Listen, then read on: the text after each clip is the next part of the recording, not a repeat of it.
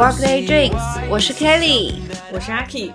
所以本期我们聊什么主题呢？？Aki，事情是这样的，前两天呢，我收到了一个，就是后台收到了一个私信，然后是一个我们的听友跟我们的一个算是分享和求助的一个信息吧。嗯，我其实也没有经过他的同意啊，但是我在这里就不把他的那个名字什么的念出来了，嗯对对对我就直接把这个信息跟大家分享一下。他说：“你好，我想我应该算得上是 Workday Drinks 的忠实粉丝吧。会想发讯息是因为自己遇到了一个问题，也好奇换作是主持人们是不是也曾遇到过类似的问题，并且如何去面对解决的。事情是这样的，我的照片和社群媒体账号突然被人放到了论坛下面，而下方网友开始评论我的长相，有好也有坏。当然，我想人都比较会容易注意到这些说你不是的评论，像是说我太瘦了，妆太浓了，甚至质疑我为什么要戴放大片。坦白说，我是一个很有自信的人，也一直觉得自己喜欢什么、怎么想最重要，不会因为取悦他人而做自己不喜欢的事情，甚至打扮成自己不喜欢的模样。可今天看到这些留言，我还是忍不住掉眼泪。顿时觉得自己一切都是错的。呃，想到曾经在一堂课上的助教对我们说过，无论你怎样做，都会有人说你。你要是委屈的哭了，别人还会说你矫情。所以真的不要去在乎别人说你什么。这些话我能明白，也能赞同。同时，也不认为自己是很玻璃心的人，却在今天面对别人以匿名留言的方式对我指指点点着，还是感到很无助，也开始质疑自己。我想，人多少都曾遇到过被别人批评。议论的情形，也希望未来有天能听到主持人对此问题是如何去解决或者调整自己的心态有个分享或者讨论，谢谢。然后发了两个悲伤的表情。看到这样子的留言的时候，其实心里还是会觉得咯噔一下。嗯，就我当时就把这个分享出来，因为他其实是下午的时候发的，但是我看到这条信息的时候已经是第二天的晚上了，所以我把它放出来给大家看的时候。就是大家也都非常的震惊，就觉得这个问题真的，我们不是放到某一天去讨论，我们现在就这期就 就立刻要讨论这件事情。是的，是的，嗯，太多话说了，因为太能理解了。我们从小到大仔细的想，也确实被别人网暴过，也确实是有很多这种不好的事情在自己身上发生过，所以非常能够理解。嗯，这位朋友也希望这位朋友听到。嗯，这期的节目的时候，可以稍微的分担一下你的一些疑惑和担忧。其实这个也很有意思。上周的时候，我跟崔叔讨论的话题是童年阴影和在学校被霸凌的事情。然后现在这一期呢，又有一个这样子的留言。对，我们现在就要讨论一下关于这个网络暴力和自己亲身的一些经历，以及说怎样怎样调试自己，对一个心理调试。嗯，其实我看到这个东西嘛，我因为我前面。第一个反应是说，他上面写自己的这个通讯的一些账号和照片被别人 PO 到了那个网上，嗯，所以我就想，他这个应该不是他自己自愿或者是在自己知道的情况下面的，所以我首先想到有一个比较法律性的问题，就是说，当这样的情况出现的时候，你应该怎么去稍微维权？对，去维权。也就上周吧，我跟我的好朋友聊天。然后那个朋友就说了一件让我也大跌眼镜的事情。他说的是有一个共同的朋友嘛，然后是一个女生，然后那个朋友就有阵子没有跟大家联系了，好久没有跟大家一起出来吃饭啊，或者是出来 social 了。然后其中一个男生就有一天就发信息给我的朋友，他说他自己在家里面做运动的时候，因为那个 iPad 不是放在那边放东西嘛，放音乐，放那个视频，然后突然之间跳出来一个链接。然后他也没有在意，但那个链接就开始蹦出来的是那种比较羞羞的画面，嗯，然后那个羞羞的画面里面的女主就是他们那个好久没有出来搜索的朋友，然后当时他不是非常敢确认，嗯，所以他就发信息，呃，给了我的那个女性的朋友，因为他是个男生嘛，然后他说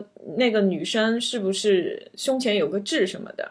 然后是不是有一个小小的纹身在某个部位的？嗯，然后那个女生朋友说，没错，我倒是见到过，就是有这样子的纹身，或者是有这样的痣。然后他们才确定那个当事人其实就是他们的朋友。当下那个男生就发信息给那个朋友，就说你最近是不是遇到了什么问题？最近还好吗？就没有出来。然后那个女女性朋友就说，最近也不错啊，就是比较忙什么的。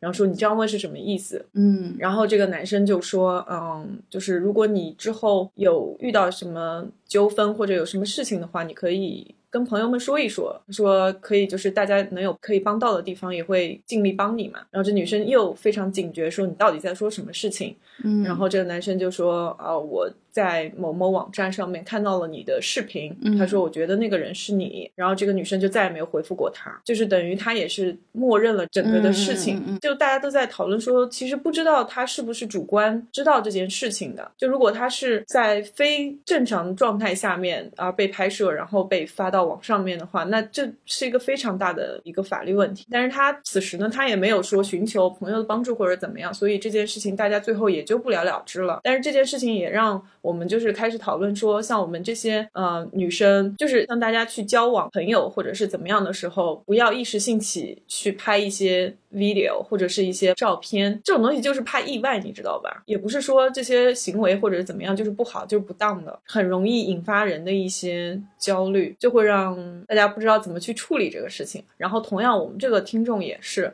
就是我不知道你的照片是怎么样的情况下面被放到那些网站上面去的，当然不一定是我前面说到的这些比较色情的网站，嗯而是说正常的论坛上面，我不知道是怎么被放上去的，因为我看这个文字的感觉，你不是自愿情况下面被放上去的。通常这种情况下面给两点建议吧，第一个就是你可以跟这个平台去申诉，让这个平台下架这部分的内容。然后如果说这个平台不愿意这么做的话，就去打那个国家网信办的电话一二三七七。另一方面的话，你可以同时对呃那些网暴你的人，或者是对你有言语上面有威胁和侮辱的人，告诉他们你违法了，然后你再去呃搜集，比如说他们的这些语言的这些证据啊什么的，然后寻求法律方面的帮助。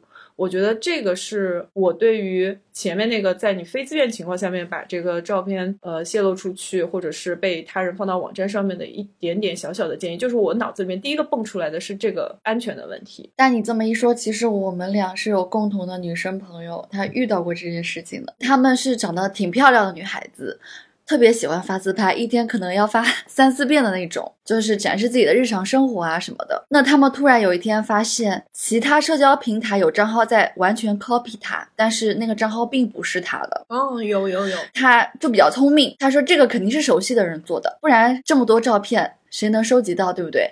他就在他的朋友圈用分组的方式，一个一个筛选出来，后来发现了是谁。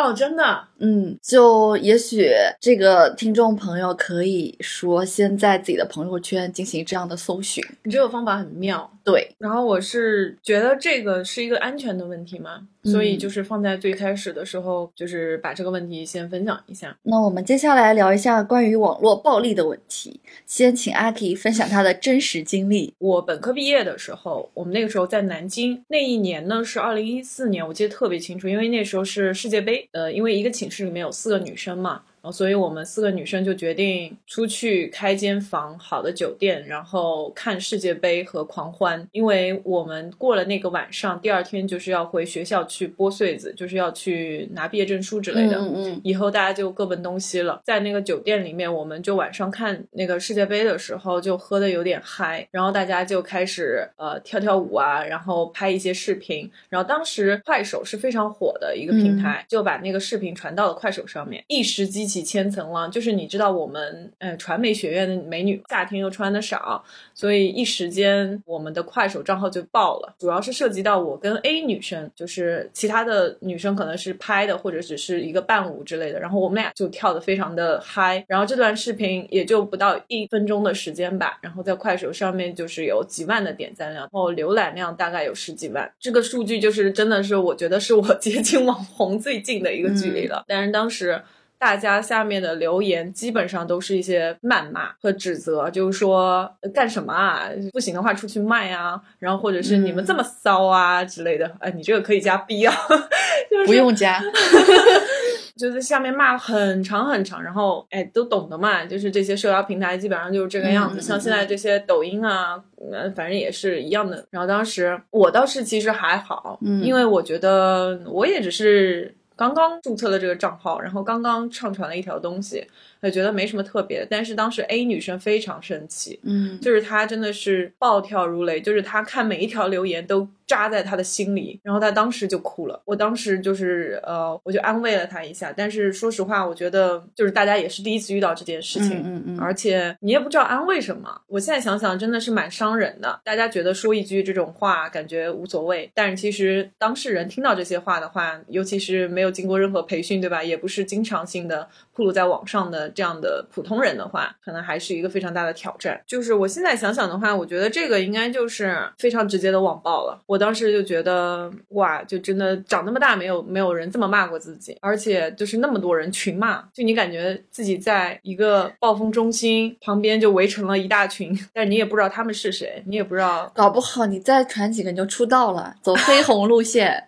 对，就是离网红最近的距离。对呀，这些键盘侠吧，所谓的，我不知道，就是你你们说这些话会让你感觉很舒服吗？可是你看抖音那些大 V 下面的评论也有很多酸呐、对，我就我就其实不太能理解，嗯你知道吗？而且时常我现在看微博嘛，嗯就有的时候有一些大 V 下面的留言真的是不堪入目，而且你真的是莫名其妙。我可以说，我就会想说，这些是真人吗？就是还是真人说啊，为什么不是真人？，对，大家都告诉我那些是真人留言，可是怎么会有人这样留言因？为它隔着屏幕、隔着键盘、隔着数据线，它就是一个天然的屏障，他就觉得很安全，我说什么都不过分。也许他日常生活中就是个谦谦君子，可是他在网络上就是个垃圾。对啊，我就想，嗯那是不是因为你在现实生活当中不敢开口，对然后就会通过网络来泄愤，在网络上面指点江山，但是其实生活当中就是个 loser。嗯，也许外人看起来不是 loser，，但是他的内心是，我是这么想的。嗯，我觉得也是，就是你不要觉得网络就是一个无法之地，其实网络真实的也是一个体现你个人素质和涵养的地方。你像之前朋友圈里面，你去诋毁人家人格，你去侮辱人家，最后也是被判刑的，罚多少钱，然后你还要在你的朋友圈公开写封东西给人家道歉。我觉得你你实在不行，你这些键盘侠去健身啊。多看看书啊，多看看电影啊，是不是？世界这么美好，多姿多彩的，你怎么就只盯着这个网络上面的一块天地，然后使劲的去骂别人，去诬赖别人呢？我是崇尚人性本恶这个理论的。他的成长环境或者是他周围的环境吧，他就是没有塑造好自己的这个思想，不够平和，不够温柔，所以他把网络上说不好听的话作为一个抒发的方式，一个渠道，而不是说我去运动增加多巴胺，我去多读书增加自己的智慧。可是你在网上面留这些言有什么意义呢？没有意义啊，就是在我们看来就是毫无意义。是没有意义，对不对？就是感觉在嗯浪费时间啊！我我其实真的不太能理解这些所谓键盘侠的这些心理，因为我自己很少在网上面没有发过那些伤害别人的话。嗯嗯。也许有的时候我就看到一些自我感觉真的非常良好的，可能发了一些他自己自以为是的东西，嗯，但是我也最多对着镜头前面骂句傻逼，就是我也不会在上面留言啊，我也不会去辱骂他说，哎，你这个讲的，或者去跟他进行一个 argue。我觉得有很多时候没有这个必要，因为我现在越来越不愿意跟人 argue。像我之前说的，我今年的 resolution 就是想找人吵架，其实是一个笑话了。觉得我们如果不在一个配置上面的话，我没有办法跟你输出。我的输出和你的输出讲的东西都是不一样的，不在一个层次上面的话，我们没有办法沟通和交流的。我说在再多也没有用。你怎么换到网络世界上面，你反而更加来劲了呢？他总觉得我躲在后面是没有事情的。大家也可以去 WD 的那个专辑《Workday Drinks》，不都被你删了吗？没有没有没有，我没删，我没删，开玩笑。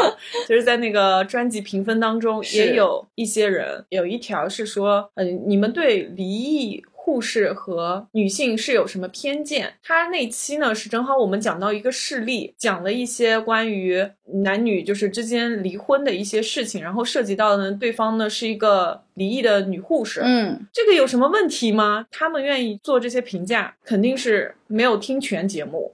那肯定只是断章取义。嗯，其次的话，你听全这整期的节目还不够，你肯定也没有多听其他的节目。就是说，很多东西都是你基于你的不了解，所以你才去做了一个判断。尤其在网络上面，我就发现，也许这些所谓的键盘侠的心理，就是他看到了一个非常非常片面和微小的一个点，他就觉得这个点我可以攻击一下。但是我记得那条评论有正义的小可爱们帮我们回怼了。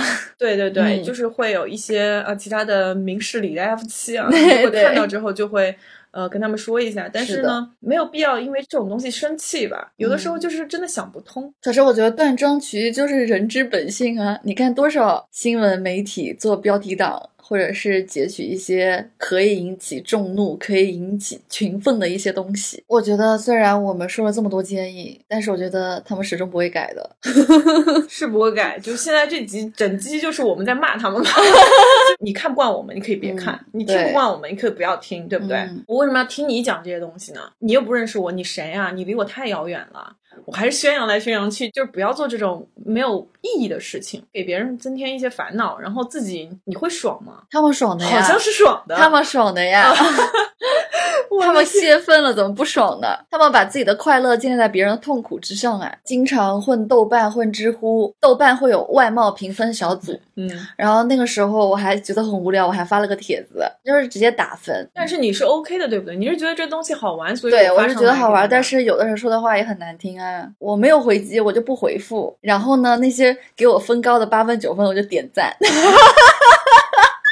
知乎的话，知乎有一个非常奇葩的现象，就是有一些长相在大众审美里面比较中等水平的女生，她会夸她好看；然后那种非常美艳的女生，她会挑毛病，就是哦人类的嫉妒心暴露的一览无一览遗。无遗。其实我混豆瓣也混很久了嘛，但是我很少发言。我一发言，然后就会有那些杠精上来跟我杠，就是一个很小很小的点，哪怕是无关痛痒的，这杠精非要跟你杠，嗯你知道吗？我又很气。嗯，但是我要杠回去呢，我又不知道我杠了你有什么意义，因为我也不以这个为乐。我这个人还是挺看不惯别人不懂装懂的，嗯，所以有的时候我会回一下，但我就不会再回他了。我觉得如果你跟我杠，我一定跟你杠到底。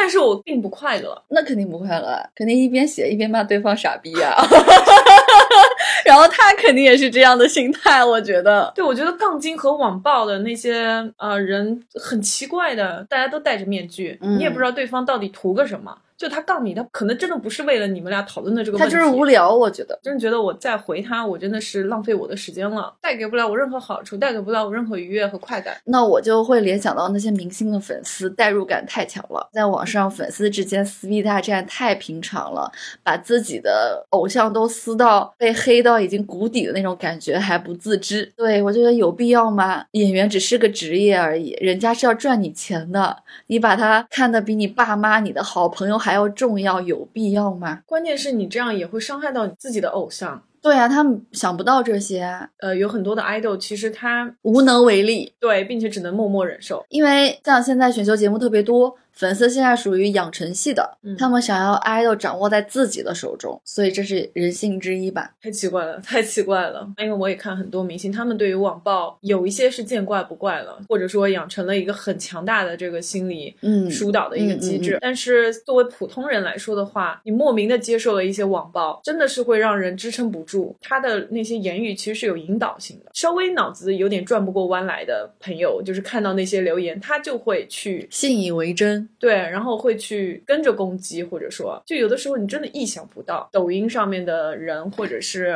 一些公众平台上面的普通人，多多少少都会接受到一些这些网暴。他越是干过怪你，他越关心你，你知道吗？早上面我还在想选哪几个主题来进行这期的录制，然后阿 K 一发这个，我觉得非常好，不用选，就这个，就当下就是要录这个话题。我们肯定要先录、这个，是的，嗯，真的，真的，真的，自己都看的都气死了。就我现在 替我们的这个 F 七啊怼一怼，前面有有他说，就是别人说他太瘦了，他妆太浓，戴美瞳放大的那种。那又怎样？然后我就想说，你想瘦还没得瘦呢，对，没错真的是。然后我其实也是在现实生活当中会被人说你太瘦了，身边也会有一些可能是不怀好意或者是半生不熟的女性朋友，她们也会对我进行这些攻击，就说你太瘦了。如果一般情况下面听到人家说你太瘦了，也许是赞美，嗯，但是我感受到的不是，我就想问一下，你们对于瘦的标准是什么东西呢？因为我现在可以告诉大家，我是一米七零左右，然后我体重其实一百一十斤，这个体重在很多朋友听起来会觉得不瘦啊，嗯，嗯对不对？？那是因为我自己的肌肉含量比较多，所以你看起来你会觉得我比较瘦。嗯所以你说我瘦，那你肯定是比我胖嘛？那你到底是有多胖，你才会觉得我的瘦是瘦呢？同理呀，所以你说什么装浓什么的，我装浓，我就是装浓啊。你还不会画呢，然后说什么美瞳那个放大片嘛，但美瞳。不是很正常吗？我美瞳不放大，我戴美瞳干嘛呢？我戴个那个框架眼镜，或者我戴个嗯隐形的那种，嗯就是完全没有花纹的，对，就是普通的隐形眼镜不好吗？我为什么要戴美瞳呢？我不就是因为它能放大我的眼球吗？我眼球就是小，怎么了？嗯美瞳这个东西，我也不是说我二十四小时全天都戴着的，嗯我也没有说我三百六十五天时时刻刻都戴着这个美瞳，都是这一副美瞳，都是这一个花纹。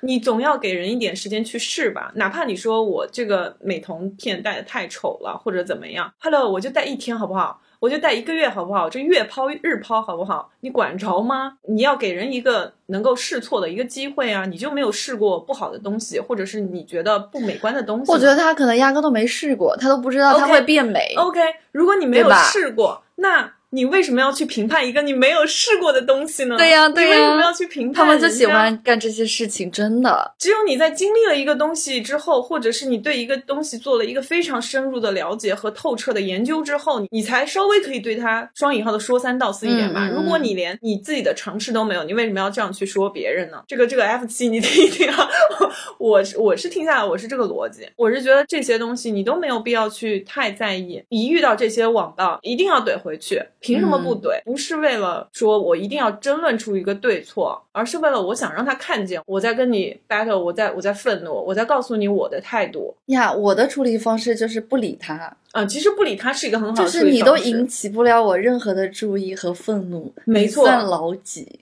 没错，你连扶贫都算不上。是，所以这个也是一一方面嘛。对对，你没有经历这些东西，就也不要劝人家善良。气憋在那里没有地方发泄的话，你可以怼回去的。凭什么就只能你来通过这件事情来攻击我呢？我都不是为了我自己泄愤，我是为了教你做人。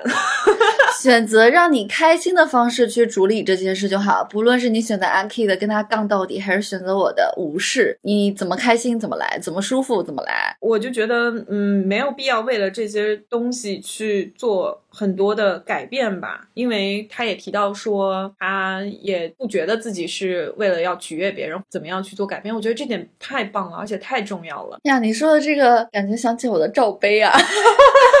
小时候不知道，一开始都是穿那种吊带嘛，嗯，后来长大了，妈妈会带你去内衣店，然后一开始也没什么感觉，后来就是人家就会说你瘦啊，说你胸小，就会买那种非常厚、无敌厚、非常聚拢的内衣穿。OK，但是现在快三十岁的 Kelly 就一层薄纱，我根本就不在意我的胸看起来大还是丰满，有没有乳沟，我舒服，我开心，我高级，我觉得你的胸型啊，什么都是很好看的。这就没有必要纠结这个事情。是，但是嗯当时你在那个环境当中，你就是会会去嗯被这些所谓的评判标准去改变呢、你说到这个罩杯嘛，就我也是。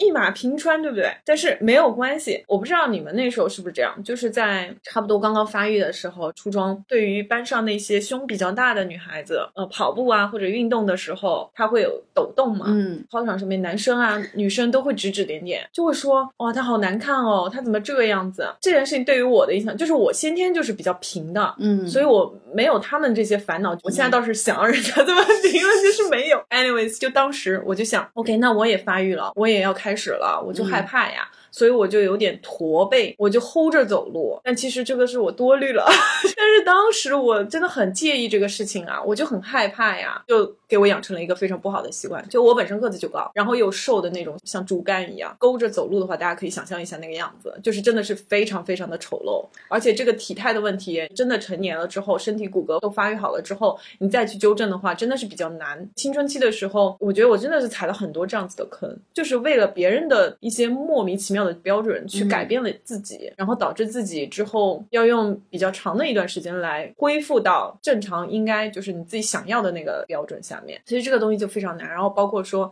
我小时候长得黑，那，但是黑这个事情呢，我确实也介意过。我之后会化妆了，然后去买粉底色号，就会买比我正常的肤色要白很多的色号。然后直到后面自己健身了，然后觉得哎，好像黑色也不错，好像自己的肤色衬的肌肉会更加的紧致和协调，嗯会好看，所以才把色号换回，就是跟我其实肤色差别不大，甚至会要求要更深一个色号。当时你处在那个环境里面，你就会不自觉的被左右。因为大家都在这么做，你会觉得自己这么做对还是不对，合适还是不合适？是，就是嗯你失去了那个判断能力，就是我会质疑自己。这个我觉得是大家都会有一个这样的过程吧。不一样的就是说，你被质疑了，那你是 don't give a shit，还是你就默默的去悄悄的去迎合，去改变一点？那我一开始我肯定也是会去稍微的去改变一点，但是后嗯来发现很多东西都就那么回事儿，就是也也不是很适合我。我觉得有一点是要多尝试。我上大学之前穿的就非常的中性，又头发很丑。我爸妈觉得你的重点就是学习，杜绝这些他们觉得是不好的因素，什么嗯女生留长头发啊，穿的显身材啊，什么什么什么的。所以导致我上大学的时候超级无敌夸张。高三因为就开始蓄头发了，头发超长。高三那个暑假我就烫了一个大波浪，然后染了一个嗯黄色头发，穿的非常的浪，对，就是短裤一定要买最短露屁股的，对，屁股带然后，裙子都要露腰，没错，然后那个裙子就非常短，就在大腿根部那边。嗯。或者是下体失踪那种感觉，嗯就非常过分。我跟你们说，能有多过分就多过分。然后上衣也要穿透的，然后能透出内衣那种感觉的衣服。但是尝试过后也觉得也就那样。就是 呃，爸妈有点矫枉过正那种。对对，但其实我回家的时候还是不会穿那些衣服。是，嗯，就是最后才能找到适合自己的风格。对，然后还而且以前也不觉得我会是去酒吧蹦迪的女孩子，也不会觉得自己以后会抽烟会喝酒，但是我都干过了。大学的时候，你，这个这个不提倡。对我就是觉得我都要去尝试，但我也没有违法犯罪或者做伤害自己的事情，只是每个事情我们都去尝试一下。跟阿 K 他们一帮人去蹦迪啊，你别扯让我 你确实有。然后我第一次抽烟的时候你也在，对。但是现在我觉得抽烟就影响我的健康，或者对我皮肤很不好，我早就不抽了。呃，喝酒，周六的时候刚醉过，是这个故事吧，可就漫长了。很长很长，我都不记得，我有点断片。但但是很开心啊！你要觉得喝酒这件事让你开心，你就去喝啊。但是如果你因为喝酒导致健康问题，你这个后果也是要自己承担的。就最好最好最好的那个嗯，当然不是提倡，就是我觉得在你合理的范围内，不违法犯罪的范围内鬼在这里说这个好像 也没有非常大的印证力，就多尝试一下。那比如说，我很想去做滑翔伞，很想去蹦极，很想去什么跨海游泳，你想就去做啊。当然，这些事情从小到大，父母就觉得啊，好危险啊。那我阿姨在我小的时候还带我去蹦过极呢，蹦完了才跟我爸妈讲，都做都做了，我爸我妈也阻止不了了。就是在保证安全的前提下面，对对尽可能多的去尝试一些东西。是，然后包括说我们前面讲到的什么美瞳放大片啊，这些这些都是很小很小的细节了。是都可以尝试。括像一些着装风格啊，像你后期的一些像生活方式上面的一些尝试，运动上面的尝试。对，尽可能的多去尝试，因为我现在越来越觉得，就是做一个生活的体验者，其实是非常重要的。像我们之前一周年的时候，也有朋友提到的 time zone，嗯，就是每个人的这个时间的这个区间啊是不一样的，不要老生常谈说你要在一个规定的时间里面干完什么什么事情。嗯，嗯，每个人的这个时间段都是不一样的，不要因为别人的这个生活状态去打破了自己的生活节奏。对于我自己个人而言的话，我现在更多的是想要去做更多的体验，很想要去感受不同的人的生活方式。我也希望去能够多多的体验到一些不一样的东西，可以给我不同的灵感。因为我们现在做自媒体也其实也是一种体验。嗯，因为我们经常会邀请一些很有意思的嘉宾来我们的节目，然后也因为做 podcast 会认识到很多不一样的人。也许你在现实生活当中，你说我跟这个人，哎、好像完全不搭嘎的，却因为做一件大家都热爱的事情，嗯，却帮你扩大了很多的这个面。我就觉得这个事情做得非常好，然后在这里也非常的感谢长期以来支持我们的这些 F 七，然后当然。像前面提到这个 F 七，你不要着急啊，我我们继续来说这个我话题。们我们乱七八糟话太多了。是啊，然后包括我现在就想说，我最近被相亲催得非常烦，我非常的生气。嗯，怎么呢？嗯，怎么说呢？是这样子的，我们的爸爸妈妈就觉得你什么时间就该做什么事情，嗯你现在二十九岁了就应该成家立业，有自己的孩子。然后呢，包括我大学的时候根本不知道自己想干什么，一毕业去学校里教日语去了。过两年，我觉得这不是我想要的生活，我不想这样。然后我毅然决然的裸辞来到了上海。我爸妈就觉得不是不支持你去上海，是你比人家晚了，人家一毕业就去上海打拼了，你整整比他们晚了两三年，你就是没有他们进度快。但那又怎样呢？我想清楚自己想干什么了，而且这个我也语重心长的跟他们讨论了，我以后就是要干服装，我就是要深耕、吃苦什么的，我都愿意，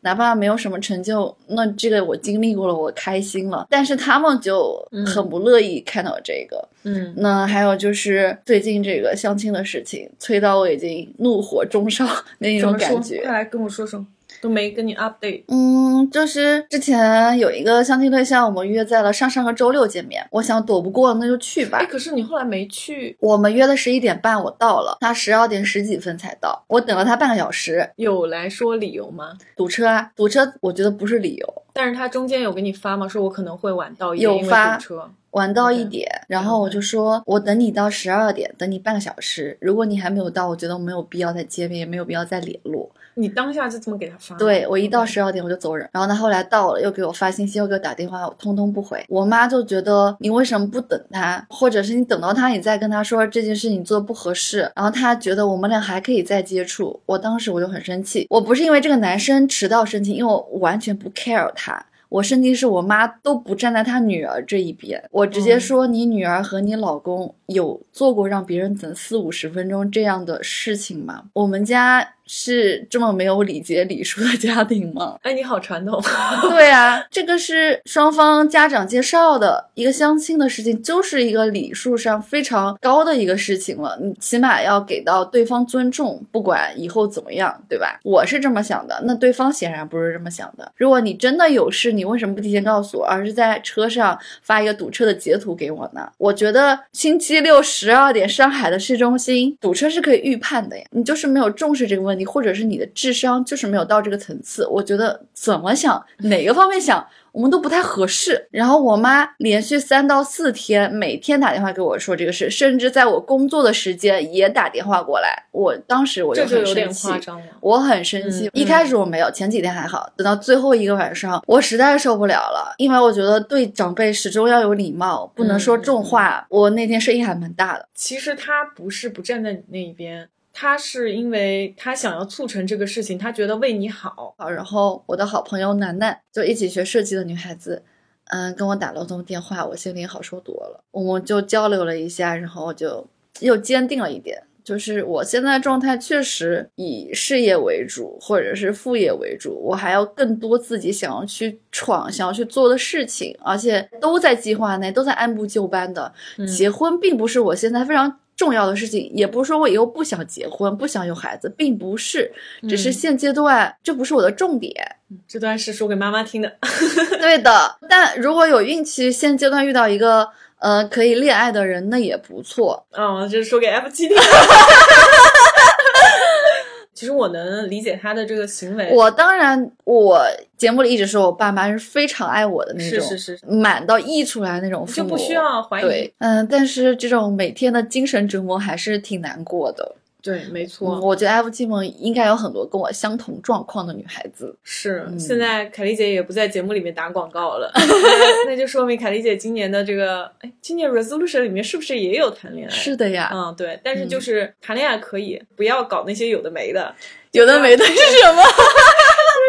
我最近在这方面其实还蛮确定，说我今年不会谈恋爱的。觉得，嗯，就是当你想清楚了自己想要的东西之后，嗯，其他东西都会让路。对，就是总会有一些干扰因素，让你不够坚定，让你没有当初那么自信，就涉及到我们下一个话题你。这还能回来？我就是想跟 F 季梦分享一下我的相亲的遭遇，不可以吗？我们想剖析一下，以我们自己的角度剖析一下，嗯为什么人会不自信。但是，这个命题很大了，对，超大，就是嗯，只能从我们自身经验来分享。我觉得人没有单纯的说分为自信和不自信的，嗯就是说有些时候或者是有段时间你是自信的，有段时间你你又不自信。嗯嗯嗯，我觉得这个是流动的，就是它不是一个固定的东西，你追逐嗯它是没有用的，你最终还是要决定自己想要什么，或者是你坚定比较适合自己的东西、嗯，是怎么来的呢？就是你要去尝试啊，你要 去又开始了。你要去多方面的去吸收到，你才能有输出，你才能转化出来，嗯你才能知道自己是适合什么。嗯，自信是需要时间积累，也需要经验积累的。嗯，像我们初出茅庐、刚入社会、刚开始一份工作的时候，肯定是畏畏缩缩的，因为那时候能力还不足，积累的还不够，各项技能掌握的也不够熟悉。没错，但是当你啊，可能入职一年、两年，慢慢掌握了，能够独立操作一个项目了、一个 case 了，那个时候你会惊觉，哎，自己好像对自己的工作更得心应手了，甚至说在工作上我有点自信了，或者有小有成就的那种感受。太对了。所以有的时候不要着急，是还没到那个时间，嗯，还需要自己去努力，嗯，还有一个就是有些人是特别容易受外部因素影响的性格，我就是 sometimes，嗯，对，像家庭啊、朋友啊，或者是同事啊，或者是陌生人，随便一句话、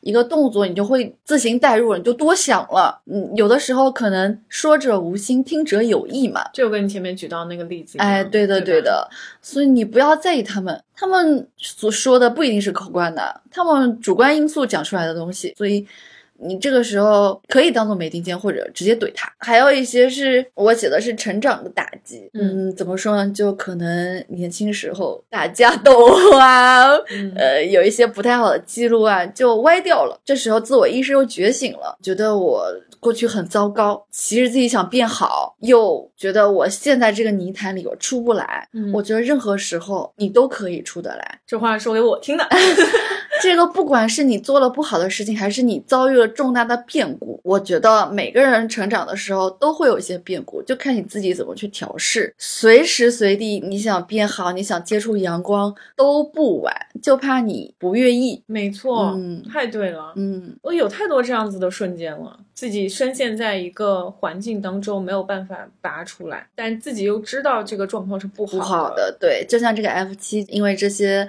事情在每天哭泣呀、有点自我放弃的感觉。嗯那我跟你讲，你肯定是还是长得好看的小姑娘，不然别人干嘛盗你图？你要这么想，是不是？首先是被认可了。对呀、嗯，就不知道这个背景怎么样，就是瞎说的，瞎说的。嗯，对，就是怎么说呢？嗯，没有必要为了网上的那些谩骂或者是那些侮辱去太过于伤心。我觉得伤心和愤怒是正常的。哎，对，是个正常人，看到别人说三道四，对着自己指指点点啊，没有一个说我可以泰然自若，那你厉害，对吧？我们反正不是这样的人。嗯你的那些照片，它只是平面的，只是几张图，可能还有嗯角度的问题，可能还有光线的问题。嗯嗯嗯，但是你这个人是一个非常立体的，呃，有血有肉的，在生活当中，对吧？全方位的，就是你看一个人好不好看，或者是你评价一个人，并不是仅仅的通过一个二维的角度。或者就平面的角度，你去看这个人，而是说你可以根据这个人的谈吐，可以根据这个人的举止、学识、见闻、经历判断这个人。呃，也许他是好，这方面好，这方面不好。嗯嗯，他的品质是怎么样的，或者他长相是怎么样的，你才看得清楚啊！你在那个社交媒体上面，你看清楚什么东西啊？这东西你没有办法去评判的，你也不能因为网上面的几张照片，啊，你就说这个人长得丑死了，或者好看呢、嗯嗯嗯他怎么戴美瞳片，他怎么……哎，我真的是绕不过去了，我真的很恨这一点。本期 切题大师 对，阿但是我们没有接任何关于美瞳的广告啊，哎呀太可惜了。能接也可以，我不介意。对，金主爸爸找我，美瞳找我们啊。嗯我真的是气死了。换做我们普通人来说的话，我们根本就不要因为网上面人说你这些东西，你就去太过于自责或者伤心，因为他们看到的东西太片面了。还有一个点就是说，我们可以把那些在网上进行网暴的，我们可以把他们看作是低智商人群、发育不健全人群。我们自己是一个健全人格，对不对？我们自己这么觉得，至少。嗯然后我们看到这些东西的时候，我们会觉得不可思议：为什么这个人可以发这种言？为什么这个人可以对另外一个毫不相干、不认识的网络上面的人去进行这样一通言论？那我们怎么样去调整一下自己的心态呢？我们就只能觉得你们是智障啊！就觉得你们的人生很烂很臭啊！像我们前面提到的那个，呃，因为家长矫枉过正，或者是自己成长过程当中，因为一些你自己的风格去受到限制的时候，为了去改变自己，迎合这个他们的审美呢，还是坚定自己？我觉得，除非你是想要自己做改变，就好比我的双眼皮其实是割的，就是我本身是一个眼睛非常小的一个啊眯眯眼的那个单眼皮的女生，我自己割双眼皮，并不是因为别人说你眼睛小，我确实从小到大被别人说眼睛小，因为我眼球也小，所以我要戴美瞳片，怎么样？我会觉得好像我双眼皮确实会比单眼皮要好看一点，因为我自己会经常拿那个双眼皮胶啊，或者是那个啊美目贴。那我贴的多了之后，我真的自己会知道有个判断，说我确实是双眼皮比我单眼皮好看。嗯所以我才会去做这件事情。但是我去做这件事情，并不是因为受到了别人的影响，而是我自己就觉得这样好看。也同样的，就是生活当中会有一些可能身材比较丰满的一些女生。然后他们也会接受到很多这个社会的恶意啊，或者网络上面的攻击啊，或者说他们是微胖女孩啊，或者说他们就是胖啊，或者怎么样啊。我觉得，如果你自己觉得自己的状态 OK，你觉得自己非常健康、非常开心，觉得完全没有什么问题。但如果有一天你自己觉得，我想要去减肥，我想要呃更加嗯健美一点，那你去做这件事情就很好，就不是因为别人的标准而去改变了自己，而是因为你自己想要。我也希望就是呼吁一下吧，在这个判定标准、别人的判定或者社会的判定和在你自己的这个舒适的这个环境下面产生了一些不一样的声音的时候，你会去怎么选择？我希望大家都是可以因为自己想要改变，所以才去做改变，而不是因为听信了别人或者是迫于社会的压力。我来总结一下，就是内心更坚定，你才会更自信。自信这件事情呢，刚刚阿 K 讲也是流动的，嗯也是需要时间去沉淀的。那我觉得 tips，我自己嘛，我其实是一个骨子里非常自卑的人，但是我这个人比较就比较淡然。嗯，那我平时也喜欢看点书啊，看点自己喜欢看的片子呀什么的，包括学一些新的奇奇怪怪的东西，嗯培养一些奇奇怪怪的兴趣，哪怕三分钟热度，我想了我就去做了，其实也没啥，多积累点奇奇怪怪的知识也挺好。我觉得有的时候你跟别人聊天，你这么多 奇奇怪怪的知识还是挺管用的。其实我很讨厌别人说你多读书或者是你去健身，就是感觉在提升自己。我觉得我一直在提升自己，为什么只是这件事情让我提升呢？随着年岁的增长，我社会经历更多，自己也在提升啊。我走个川藏线就叫提升自己了。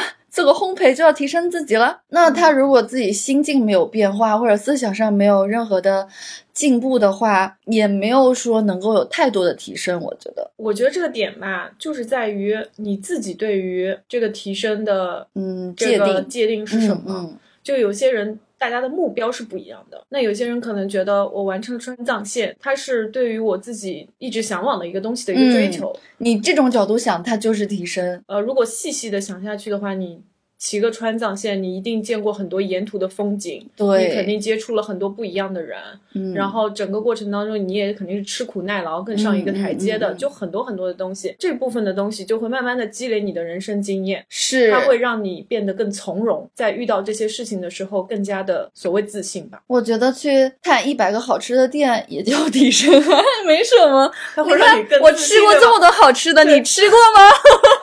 没错，对不对？次吃到那些米其林什么的时候，那我就完美的可以跟你介绍这些菜，对不对？当然不能显摆，当然不能显摆，对不是显摆。对对对，嗯，就其实还是要处事泰然，心态平和一点，也能够随时感受到对方的温暖。我现在有一个体会，很多时候的自信是来源于别人给你的反馈。就我们嗯还是社会群居的动物，常常你就会觉得呃一个人非常自信，那他的自信是来源于哪里呢？是盲目的自信吗？当然，有一部分原因是，比如说他掌握了一些特殊的知识和技能，这个东西让他在某个领域得到了非常大的所谓的世俗成功。嗯所以他会很自信。我觉得很多的人都是因为跟周围的人建立了连接，那些跟你关系好的或者是亲人，他们对于你的那些反馈，支不支持你的这个决定，他们有没有认为你做一件事情做得非常好，而给你一点肯定和鼓励，他会一点一点建立你的自信的。就是你如果要找一个人的自信，你可能。不一定在这个人的身上找到，你到底是哪个方面特别突出呢？我每也许次化完妆都特别自信。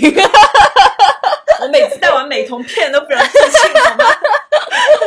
你也许不一定能找到，但是你看看他身边那些人对他的态度，嗯你就可以知道他的这个自信的来源在哪里。就是一个人还是会生活在一些关爱、照顾当中，嗯会接受到呃身边的一些善意。当你接受到这些东西的时候，他会一点一点积累你的这个自信。所以也不妨多交一些好的朋友。是的，交朋友的时候其实还是要筛选的，最好是能给你传播正能量、能给你正面反馈的朋友。嗯，就现在大家都很忙，谁有空听你说那些负能丧量的事呢？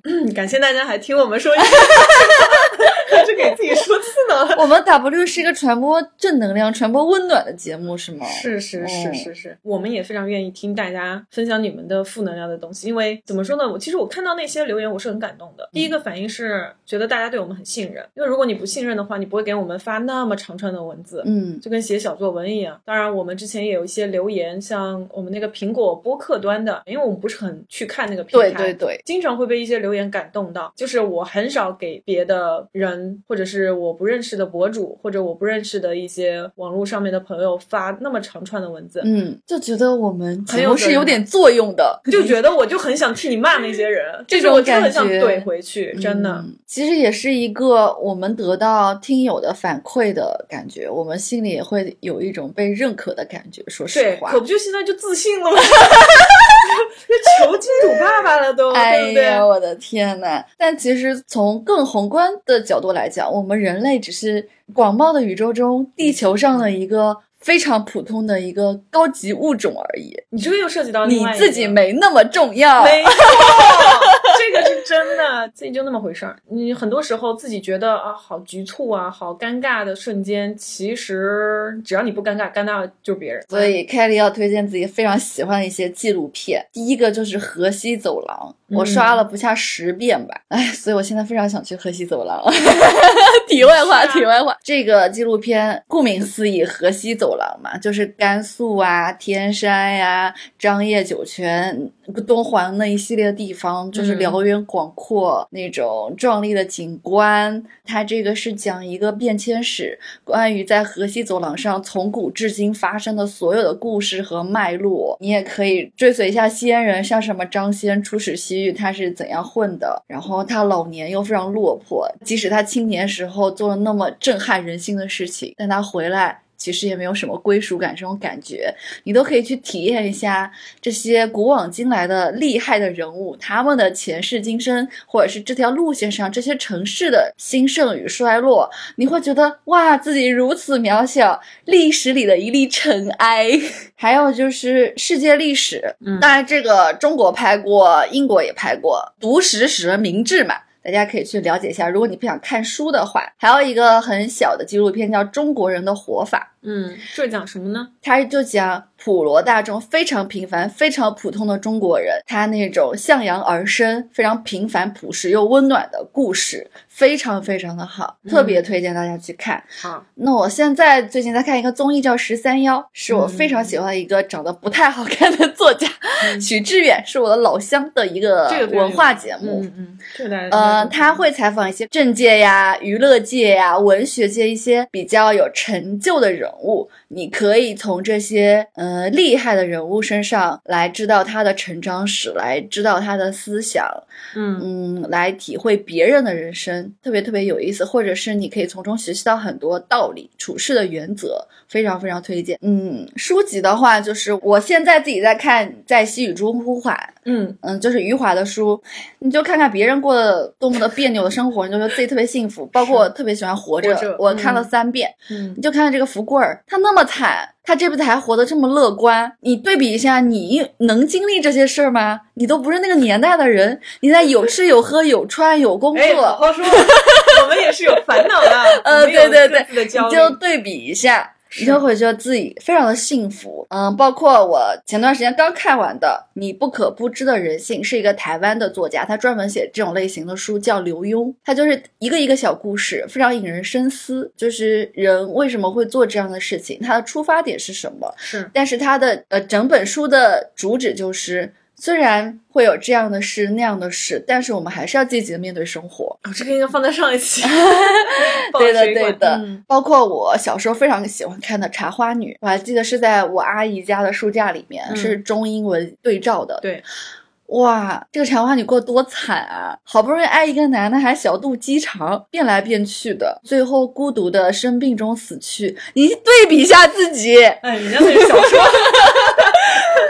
那我也推荐我最近两次看的两部电影吧，一个叫《金属之声》，呃，它也是奥斯卡提名的一个电影，叫《Sound of Metal》。它讲的呢是一个鼓手却意外的失聪了，他的那个搭档呢就是主唱是他的女朋友，嗯他们也在一起差不多四五年了，嗯但因为整个失聪的这个事情呢，就让他们不得不面对一些人生当中的选择和考验。最终也是没有走到一起了。嗯，然后还有一个电影呢，叫《The Father》，就是困在时间里的父亲，是安东尼·霍普金斯演的。年迈而且就是他生病的这个安东尼正在面临一项艰难的人生选择，就是他是搬到养老院去呢，还是要跟女儿一起住，接受女儿给他寻找的护工？那因为他是得了那个老年痴呆，对。但是我为什么把这两个电影联系在一起呢？嗯是因为这两个电影都非常有意思，它是通过一个主观的视角，让你去感受，比如说这个聋人的世界和患阿兹海默症的人的世界是怎么样子的，就是你非常的主观。比如说在《金属之声》里面。你是那个失聪的鼓手，就是你听到周围的那些声音突然的没有了，然后或者是你听到了一点金属敲打的声音，但非常的微弱，还要去面临，比如说你在一个嘈杂的环境当中，但是你听不清楚别人在说什么，嗯之后，他因为去参加了那个手术，就那个人工耳蜗嘛，就他得到了这个声音，但这个声音呢和日常我们听到的声音不一样，嗯就它是非常尖锐的那种声音。所以当他在一个聚会或者在一个场合里面听到周围嘈杂的声音和在大街上面那种声音的时候，耳朵是非常尖锐的那种非常刺耳的声音。然后就你主观的，你作为一个呃正常的人。去听他们的这个世界的时候，你站在他的这个视角上面看这些问题的时候，就会有非常大的触动。嗯你想，原来他们的生活是这样的。然后包括说那个 The Father，、嗯他也是患有那个阿兹海默的人，每天早上醒过来，他看到的人的那个时间段都是不一样的，惊悚片一样。嗯就她明明前一分钟女儿停留在可能三十几岁，跟自己的老公生活在一起，嗯第二天醒过来之后，发现女儿已经四五十岁了，然后并且已经离婚了，并且要远走他乡，要把她送进养老院。就是她的那个思维是跟不上的，在她的那个视角里面去看这个外部的世界，每一天都过得非常惊悚。我就觉得，那我以前是没有接触或者是没有关注到这块的，我就想起了我的外婆。其实他也是那个阿兹海默病人，后期的时候，然后我妈妈也是把他接到家里面来住了一段时间，就他半夜会自己醒，然后会吵闹，嗯会哭喊。但我当时就是很不能理解啊，作为一个小孩子，我也觉得哇塞，就干嘛啊？就是怎么了？他说精神错乱啊什么的，就是家里人也是不太受得了，他也不太能认出人。然后当时我是非常不理解，并且我是觉得这个生活状态非常不好的，就我嗯我们为什么要整天生活在这种环境下面？所以我现在想起来，我觉得我妈妈和爸爸都很不容易，因为正常情况下面都会有一些矛盾和烦恼，他们好像处理的还可以，就爸爸还是很包容这一切，并且默默的在做支持。那当然没有像影片当中那么的，他的女儿和女婿就离婚，有一部分原因也是因为这个。然后包括当中有一个女儿的前夫，甚至还出手打过，就私下还打过这个父亲。就看到这些的时候，就非常揪心。也许生活当中我们正常人或者说普通人，你觉得一个鞋子不合脚，你觉得这个鞋子丑，那还有很多没有脚的人呢。就是我会这样想，然后会觉得，哎，就是不要计较那么多了。就生活当中的事情能看开点就看开点，因为也有很多的群体是你。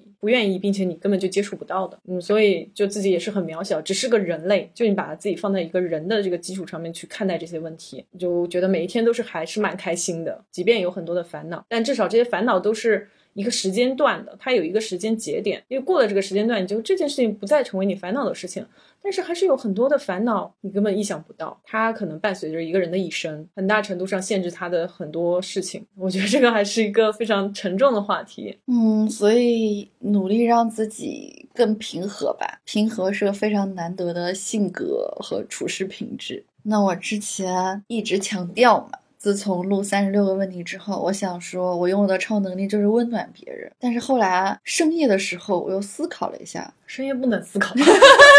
我觉得温暖别人没错，但是不能做烂好人。就是现实生活中，就很多老好人，他都是吃力不讨好的，他自己还是蛮痛苦的。就是人有一个惯性，一直对他好，突然有一天你疏忽了，他就觉得你不好了，这是人性。你看我看这本书还是有用的啊！哪本书？你不可不知道人性，好，推荐大家去看，或者说我直接把这套书用作我们本期的奖品也可以。如果能分享给呃需要它的 F 七们也是挺好的。就是想要这套书的 F 七们，请在本期下面留言。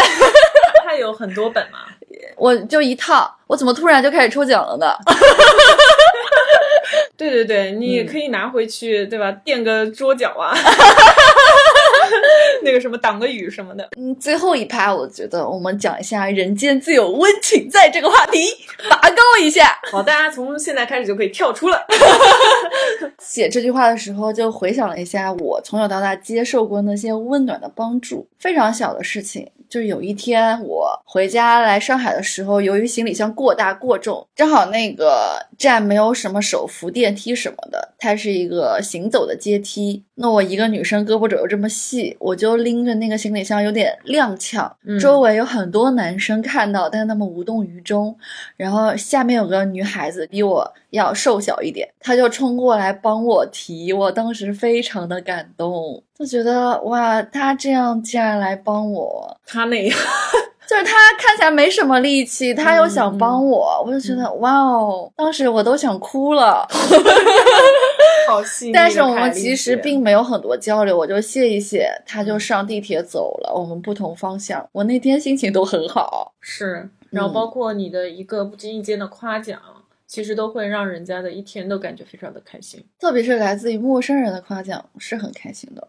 比如说夏天露大腿的时候坐地铁，你能听到旁边女生跟你窃窃私语说啊，那个女生腿好长、好直、好白，我就 我就想是不是说我好开心？你要我的反应就谁啊哪儿？在大街上远远看到一个美女，哇，那个美女非常韩系，打扮的好好看，我就一直看着她。然后当我回头再看她的时候，她也在回头看我，就觉得自己被认可，你知道吗？我懂，我懂。我经常干这种事情，我就觉得啊，还可以，我还可以。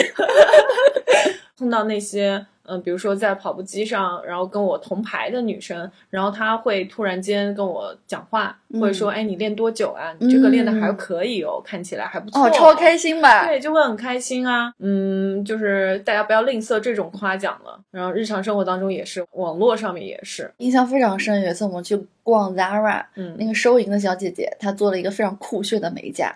我当时只是心里想，哇，这个挺酷的，然后配它也挺好。但是你就直接讲出来，她说啊，你的美甲在哪里做的？我觉得好好看。他说给你省两块钱吧。没有，并没有。但是那个小姐姐一看表情就非常开心，嗯，就得到认可的感觉，而且就是陌生人是。我现在看到小姐可不会这样，我看小哥哥可来劲了。我跟你说，我上次在那个 M B 啊 B M，然后我看到那个小哥哥他戴着一个项链嘛，但那个项链是他们店里面的一个项链，但那个项链单看的话就是几十块钱，就是觉得呃很假很那个，但是戴在他的身上就非常的高贵，很有气质，你知道吗？然后我实在没有忍住，我走的时候付钱嘛，问了他一句，我就说你这个项链是不是就那个项链啊？他说：“对呀。”我说：“哦，你戴的好好看哦。”但是我没有讲这句话，但是我能明显感觉到他很开心，就因为他知道我肯定在夸奖他戴这个项链好看，或者项链在他的身上显得非常好看。我觉得最简单的夸奖就是会说谢谢，嗯，这一点我的朋友们都做得非常好，就是。去餐厅吃饭呐，别人为你提供服务的时候，肯定会说谢谢的。这个没有人不会说吧？我倒是没有注意到这个呀。说，因为我们这个一圈人都是这样子的礼节礼貌的习惯了。其实很多人都不说的，而且喊服务员的时候态度也特别的不好。别人对我的小举动，就是我在地铁上面，嗯，因为他那个地铁门开了嘛，我要下去，但是因为我有一个。包袋子就卡在了靠近门的那个位置，嗯，它旁边不是有一个隔挡吗？嗯嗯嗯，应该是那个隔挡和那个车厢体的那个位置，嗯嗯，我不知道该怎么办，因为我要下去，然后发现拔不出来，然后旁边有个小哥哥就帮我拔，嗯，然后画面就非常滑稽，呃，因为那个时间是有限的嘛，嗯嗯嗯，我又担心就是拔不出来的话，我想要不然我到下一站的时候，但是他就没有放弃。因因为我其实那会儿我有点放弃了，嗯我手已经拿下来了，嗯我发现他一直还在拔，然后我就想，那我也得拔呀。嗯后来我们俩就经过一致努力就拔成功了，然后我就下车的时候，那个时候门已经关了，嗯我就对他挥挥手，就说谢谢。一段美好的爱情就此戛然而 想多了，止。你想多了，这真的。就生活当中这种事情还是蛮多的，只要你嗯细细的去想，就是每一天都会有。哎，其实是的，当然，如果你要做一些让别人不舒服的事，也是很容易的。嗯，还有一个就是想要抽这本书的同时，希望大家也分享一些温情的小瞬间在我们的评论里面，我会看的。我看心情选哈，不能只说我想要这本书，请分享一下温情的小瞬间，再加我想要没有人想要这本书，大家分享了温情的小说，然后可以在下面说啊，我但是我并不想要这本书。那不知道我们的前面的这些讨论，嗯或者说一些个人经历的分享，能不能够帮助到这位 F 七？对，能不能够帮你稍微的分担一点你的精神压力？我觉得这个还是很重要的。然后再次感谢你对我们的信任，就不用鼓掌了。不仅仅是这个 F 七啊，就是嗯大家都可以分享给我们或者私信我们，任何你生活当中遇到的一些呃困难也好。困惑也好，过不去的坎，什么都可以跟我们分享。那么我们也会尽可能量的和大家讨论一下。实在不行，帮不了大家，可以分享一下自己的经历，跟你笑一下，对不对？也希望听我们节目的朋友可以开心。是，也我们希望 WD 是传播正能量、传播爱、传播温暖的节目。没错，就希望这些键盘侠可以发烂发臭。那我们本期节目就到这里啦。嗯，欢迎大家订阅、转发、点击关注啊，最好是再去专辑评分打个分什么也言。可以微博搜索 WD Radio 二零二零，添加我们的官方微博。可以关注到我们主播的最新动态和节目预告，我们会把我们节目当中所涉及到的推荐的书籍啊、电影啊、一些话剧啊什么的，全都放到那个主页上面去。大家同时也可以去搜索微信小助手 WD Radio 零零一 WD R A D I O 零零一啊，添加小助手的微信，并且跟他说明你是从哪个平台哪一期听到我们的节目，并且想要加入我们的粉丝群的。嗯，现在就是新加了一条，大家在添加小助手的时候，最好是跟他说一下你的差不多的一个情况，比如说你说我是学生，在上海工作的白领之类的，他会把你拉入到相应的群里面。嗯，嗯，这样的话就可以我们也就一百个群吧。啊，志同道合的小伙伴们一起讨论一些节目选题，嗯然后和日常的一些分享，啊，我们的群其实已经变成家常群了，是吧？去旅个游啊，吃个饭呀，相个亲啊，全都知道，自由的交我就潜伏在里边。更重要的是，大家可以去专辑下面找那些呃恶评，然后给他们上上课，我的天哪，你这个人心机如此之重。就是心机重，好吧？好，今天节目就到这里啦，拜拜，拜拜拜拜拜拜，下期见。